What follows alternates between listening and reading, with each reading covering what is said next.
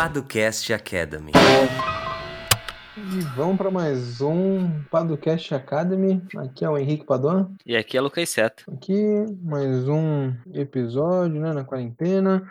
Para quem não nos conhece ainda, uh, nós somos os fundadores da Paduan 7 do Jurídico por Assinatura, que é uma plataforma que oferece proteção jurídica para as startups. Então, se você tiver interesse, entre aqui no link que vai estar na descrição, Jurídico para Startups. Tiver alguma dúvida, manda uma mensagem que a gente bate um papo. Exatamente. É... E nossa agenda é aberta, né, Henrique? Então, literalmente, se você quiser conversar com a gente, tiver alguma dúvida específica que a gente ainda não tenha tratado aqui, ou quiser recomendar um tema também, fica à vontade para marcar um horário com a gente na nossa agenda, que é paduanceta.com barra agenda. Não tem mistério, lá você escolhe melhor horário, melhor data para você, e a gente consegue tirar sua dúvida, conversar um pouquinho. É isso aí. Uh, além disso, nós temos a nossa newsletter semanal, né, Seta? Sim, sempre importante. Nossa newsletter sai toda sexta-feira junto com o Padocast Academy, né, que é esse podcast que você está ouvindo. Então, toda sexta-feira, além do episódio do Padocast Academy, né, que a gente tira mais uma dúvida jurídica, é, você também recebe na sua caixa de entrada um e-mail com é, a estreia do episódio ou o lançamento do episódio, eu sempre esqueço qual certo é, os artigos que a gente lançou no nosso site na semana, é, alguns eventos e lives para você participar, enfim, uma série de conteúdos ali. Então, clicando em abre.aí barra Padolab, você assina a newsletter, vai estar o link também na descrição e fica por dentro de tudo que acontece na Padua Seta durante a semana, né? Isso aí. Além disso, você está escutando esse episódio hum, quando ele saiu, tá rolando a nossa pesquisa sobre o cenário jurídico das startups. Então, uh, a ideia é que a gente entenda um pouquinho mais como as startups têm se protegido, qual a visão dos empreendedores frente aos advogados. Então, se você puder nos ajudar respondendo ou divulgando, o formulário é bem simples e bem rápido de ser respondido. Uh, o link vai estar também na descrição. Jurídico de startups. Entra lá, responde, uh, manda para os amiguinhos e é isso. É isso. E falar em mandar para os amiguinhos, não esquece de que se você gostar do episódio, se você gosta do podcast, do Podcast Academy, se você acha nosso conteúdo interessante, não esquece de indicar para uma pessoa, pelo menos, que você acha que vai gostar também do conteúdo, alguém que está pretendendo empreender, alguém que já empreende, você sente que o conteúdo vai ser relevante para ele ou para ela. É, não deixa de enviar o nosso podcast. É bem simples de encaminhar, já que tem o Spotify. Isso é bem relevante para gente. A gente sempre esquece de falar, mas agora a gente não vai esquecer mais porque está anotado aqui, né, Henrique? Então, é isso. É, e hoje a gente vai falar sobre um tema bem interessante, bem relevante. É, muita gente desconhece ou não entende direito como é que funciona. A gente vai falar um pouquinho sobre a desconsideração da personalidade jurídica, né? Um nomezinho que pode parecer chato no, no, num primeiro momento, pode ser, pode parecer confuso, mas a gente vai mostrar que é algo bem simples, bem claro e que é super importante para o seu, para qualquer outro negócio por aí, né? É um dos fatores mais relevantes envolvidos em um negócio e um dos fatores mais importantes que o empreendedor tem que ter em mente na hora de começar a sua jornada, né, Henrique? Exatamente. Então, vamos falar disso aí, né? Vamos embora.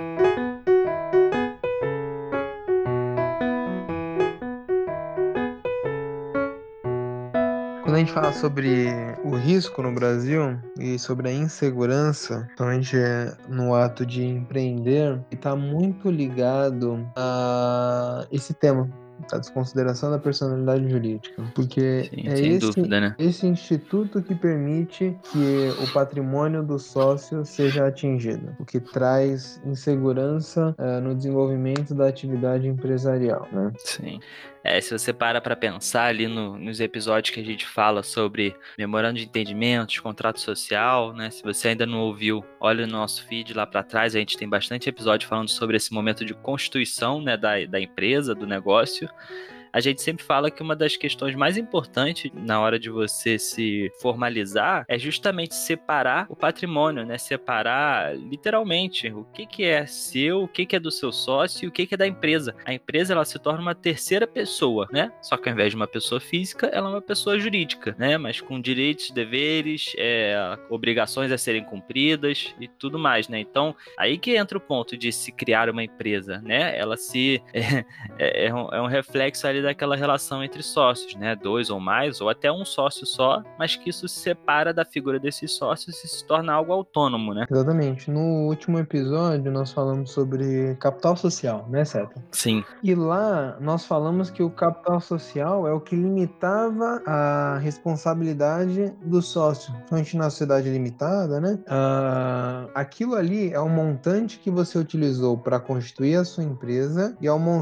é um montante que está garantido para arcar com as dívidas e as obrigações da sociedade perante terceiros, né? Então é isso que te traz Exatamente. a proteção. O que o Instituto da Desconsideração da Personalidade Jurídica faz é retirar isso da frente, desconsiderar isso, a personalidade jurídica, essa outra pessoa que você criou para desenvolver a atividade empresarial, nesse caso aqui, né? Para atingir a sua pessoa física, a pessoa do sócio em si. Então você não tem mais a limitação da responsabilidade. Você torna a responsabilidade ilimitada, né? Sim, é. E aí é um é bem preocupante, né, para qualquer empresa, porque é o que justamente, por exemplo, quando a gente fala também de investimento, né?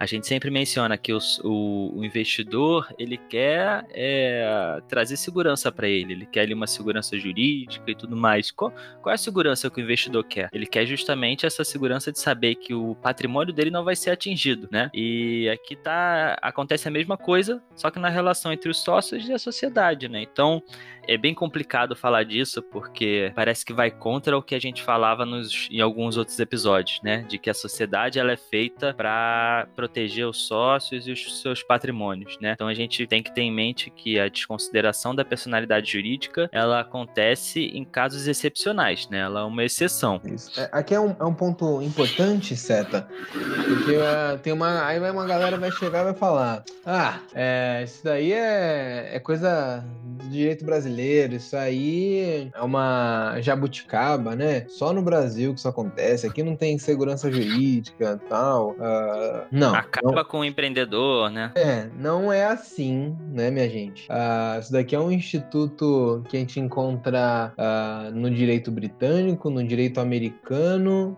entendeu? Ah, em, assim, a, a, origem dele, né? Ah, já tem isso daí é, trabalhado em outros ordenamentos, no direito italiano também foi forte, mas o problema no Brasil é o modo como isso tem sido trabalhado, a gente vai falar um pouquinho mais para frente, mas esse é o grande problema, né? Ah, só para a gente ter uma noção do que, onde é que isso está, ah, sobre o que nós estamos falando, né? Ah, inicialmente essa disposição surgiu no Código de Defesa do Consumidor consumidor, né? E ali é uma amplitude de quando você pode desconsiderar a personalidade jurídica, né? Fala de abuso de direito, excesso de poder, infração da lei, fato ou ato ilícito, violação dos estatutos ou contrato social, ah, quando houver falência, insolvência, encerramento, inatividade da pessoa jurídica provocados por má administração. Então, é uma coisa muito ampla, né? Basicamente, você consegue justificar qualquer hipótese de desconsideração da personalidade jurídica, né? O que não é ah, verdadeiramente o sentido desse instituto, né? Desse instrumento que foi desenvolvido ao longo dos séculos aí, podemos dizer. Uh, e aí, o Código Civil, ele trabalhou essa questão e aí em 2019 nós tivemos uma modificação, né, Seta? Buscou-se melhorar essa redação da lei para evitar a panaceia da desconsideração da personalidade jurídica, né? Então, basicamente nós temos dois momentos, ou então duas hipóteses em que você pode desconsiderar a personalidade jurídica e atacar os bens dos sócios. Seria o desvio de finalidade e a confusão patrimonial, né? E aí, uh, uma coisa interessante que foi uma inovação aqui legislativa foi uh, o que é esse desvio de finalidade. Né? E aí ele fala aqui: é a utilização da pessoa jurídica com o propósito de lesar credores e para a prática de atos ilícitos de qualquer natureza. Então, tá bem claro: se você estiver tentando lesar algum credor ou praticando um ato ilícito, você está desviando a finalidade da pessoa jurídica, né? E uh, confusão patrimonial é a ausência de separação de fato entre os patrimônios da pessoa jurídica e da pessoa física. Então, se você está utilizando a conta da sua pessoa jurídica para pagar as suas contas pessoais, você tem ali uma confusão clara uh, você utiliza o dinheiro como você quer, não existe uma divisão, não existe nada, um controle maior. Uh, você claramente uh, se encaixa nessa questão de confusão patrimonial. Você está correndo o risco uh, de ocorrer uma desconsideração da personalidade jurídica, né? Sim. É, se você parar para pensar num exemplo, né, para deixar bem claro, vamos imaginar que eu e Henrique aqui somos sócios, né, de uma startup chamada Paduanceta. E uh, se a gente pensa que essa startup, ela tem uma dívida ali de 10 mil reais, né, mas a Paduanceta só tem um patrimônio de 2 mil reais. Então, em tese, esses 8 mil reais, eles é, só podem, é, eu e Henrique, reformulando, eu e Henrique, a gente só poderia responder por esses 8 mil reais caso a gente incidisse em um desses pontos que o Henrique mencionou, né? Caso a gente fizesse um desvio de finalidade ou se a gente tivesse uma confusão patrimonial. Por exemplo, a gente usa a conta da Padonceta para pagar contas pessoais nossas, né? Ou então a gente ali utilizou a pessoa jurídica, ou seja, a Padonceta, só para conseguir lesar algum credor nosso, né, de cunho pessoal. Então, quando houver algum desses pontos, ou desvio de finalidade ou confusão patrimonial, aí sim você pode pensar em desconsiderar que existe uma Padonceta e atingir o patrimônio direto dos sócios, né? Aí que tá a desconsideração da personalidade jurídica, né, Henrique?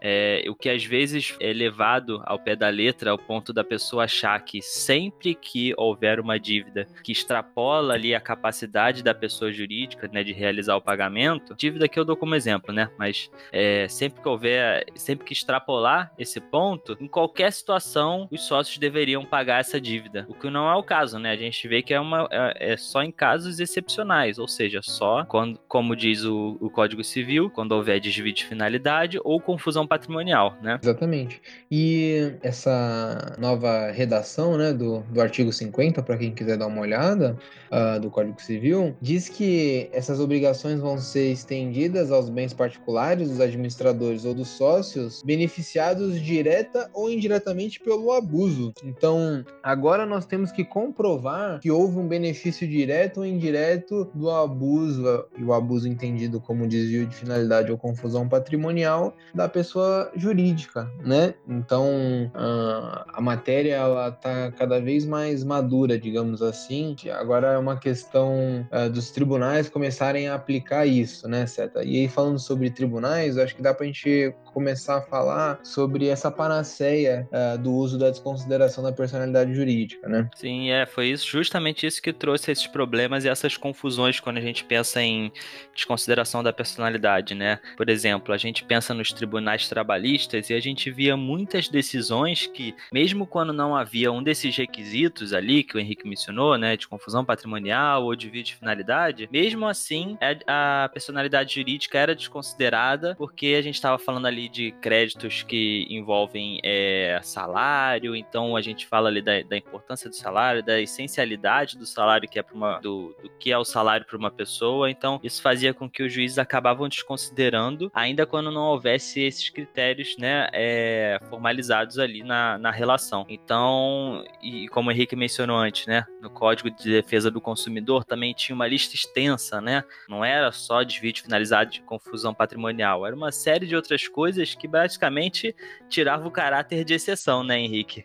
Eram tantas exceções que se tornavam quase regra ali na relação entre, entre consumidor e, e fornecedor, né? Então, assim, isso é algo que vem desde os anos 90, né? Eu acho que mais forte desde do, do Código de Defesa do Consumidor para cá, que foi trazendo quase que um esvaziamento, né, do que seria a desconsideração da personalidade jurídica, que era basicamente desconsiderada é, a qualquer momento e por qualquer motivo, né? E essa alteração que o Henrique falou, que vem de 2019 para cá, do Código Civil, né, trazendo esses critérios mais bem definidos e tudo mais, eles foram feitos justamente para tentar retomar esse caráter de exceção da desconsideração e trazer um pouco para os trilhos, né? E lembrar sempre que aqui a gente tenta chegar no meio termo, né?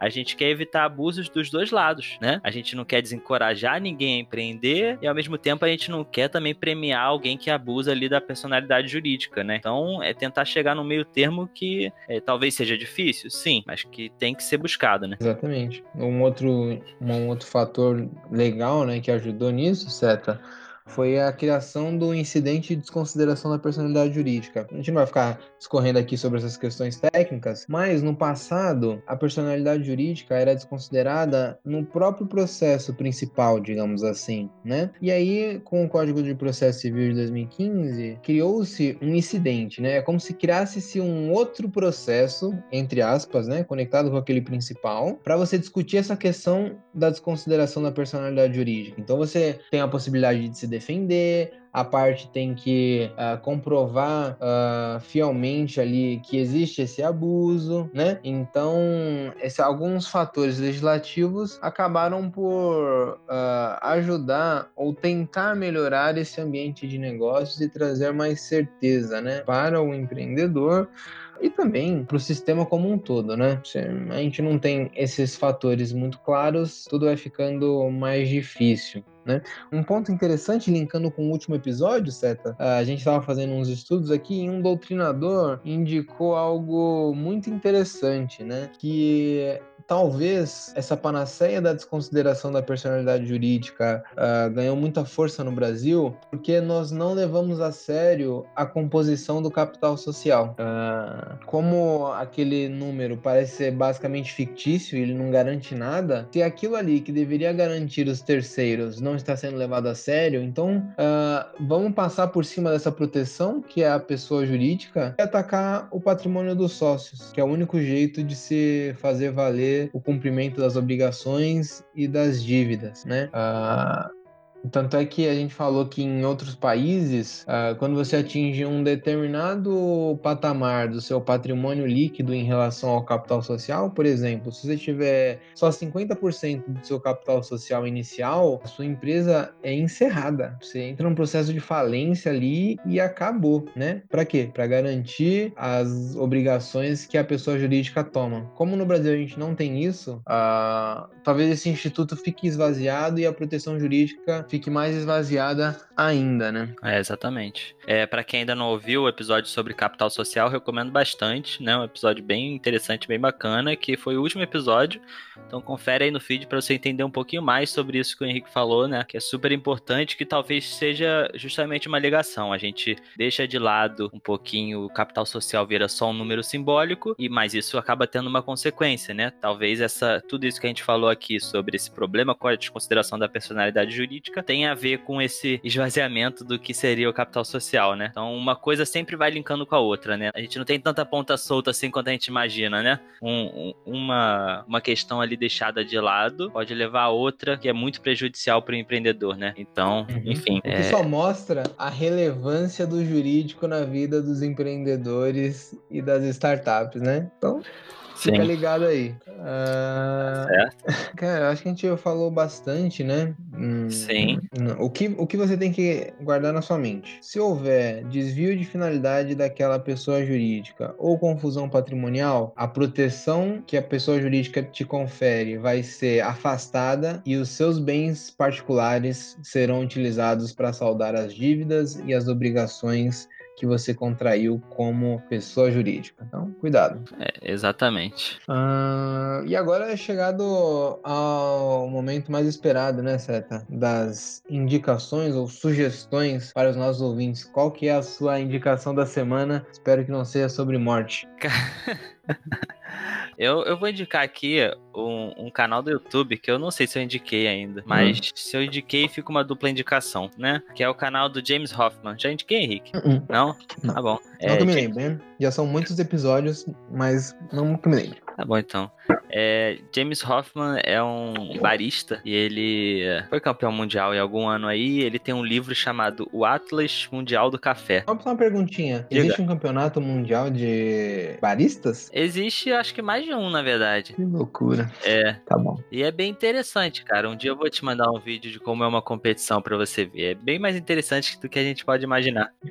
é, não é só alguém fazendo café. Ele tem que explicar o porquê de cada procedimento dele, onde ele quer chegar e tudo mais. Tem toda uma questão histórica e técnica por trás. Mas enfim, ele foi.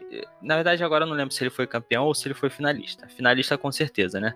Mas e que ele começou a fazer isso. Ele tem um livro chamado O Atlas Mundial do Café, que eu não tenho, mas bem famoso. E ele tem um canal no YouTube, né? O canal do YouTube é James Hoffman mesmo. E além dele ter um sotaque britânico lindíssimo, é, ele tem uma didática muito, muito legal. Assim, é, é muito comum eu ver vídeo, os vídeos dele e nos comentários ter gente falando assim: eu nem gosto de café, nem sei porque eu tô aqui, sabe? De tão legal que é a didática dele, ele explica passo a passo do que deve ser feito, qual é a diferença entre uma coisa e outra, qual tipo de água você deve usar no café e por quê.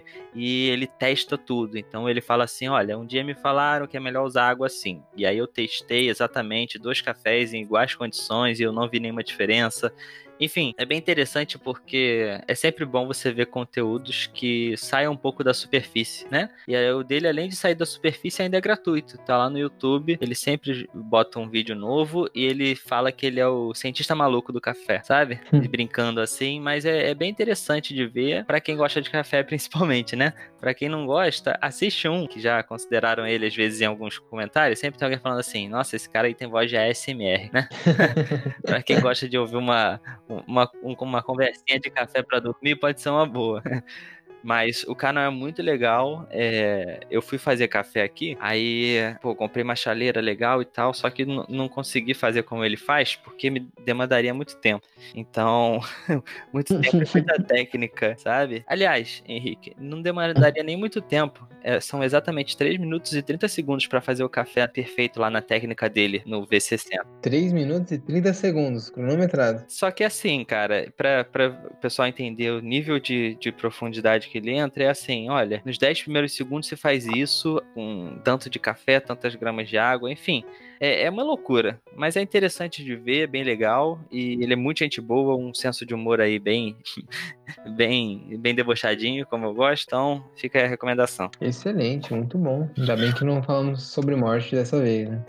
Não. Ah, não aí imagina, no final fala assim: infelizmente ele faleceu na última semana. ai, ai. Minha indicação da semana vai ser o projeto Sem Embargos, Seta. Projeto Sem Embargos. Excelente. Não poderia deixar passar essa oportunidade. Na última sexta-feira, né? Mas foi publicado no domingo. Domingo, dia 12 de julho. Uh, nós batemos um papo lá com o Pedro Cunha. Uh, e o Projeto Sem Embargos, ele é uma, um grupo de pessoas interessadas em política, em direito, né? Que estão criando ou desenvolvendo conteúdo rico podemos dizer assim, sobre essa temática, né? É, são textos críticos ah, com base no direito, né? Sobre os acontecimentos políticos no Brasil e no mundo. Vale a pena dar uma conferida. O Instagram deles é cheio de, de charges sobre esses momentos. Eles têm alguns vídeos no canal do YouTube. O último, né? No dia 13 que saiu foi o nosso papo. Eu, Seta e o Pedro Cunha. Então vale a pena dar uma conferida lá. O link vai estar aqui embaixo. Uh, vale prestigiar aí o projeto uh, dos amigos. Excelente. É isso, né? É isso. Fechamos então. Valeu. Valeu.